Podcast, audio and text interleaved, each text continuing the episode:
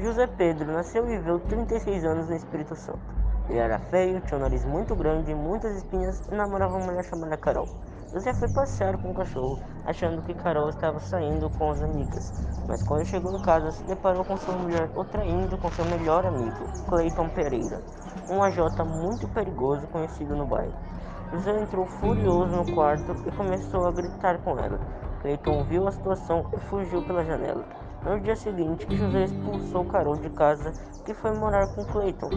José ficou sabendo e enlouqueceu. Pegou sua arma calibre 21 e foi atrás de Cleiton. Chegando ao condomínio que Cleiton morava, foi parado pelos seguranças. Então pulou o muro e saiu correndo em direção à casa de seu rival. Quando chegou, viu Cleiton e Carol se beijando. Ficou ainda mais furioso. Pegou sua arma e atirou em Carol. Clayton, desesperado, entrou em seu carro para fugir. Durante a fuga, porém, bate com o veículo em uma árvore e morre instantaneamente. José é preso e se mata na cadeia.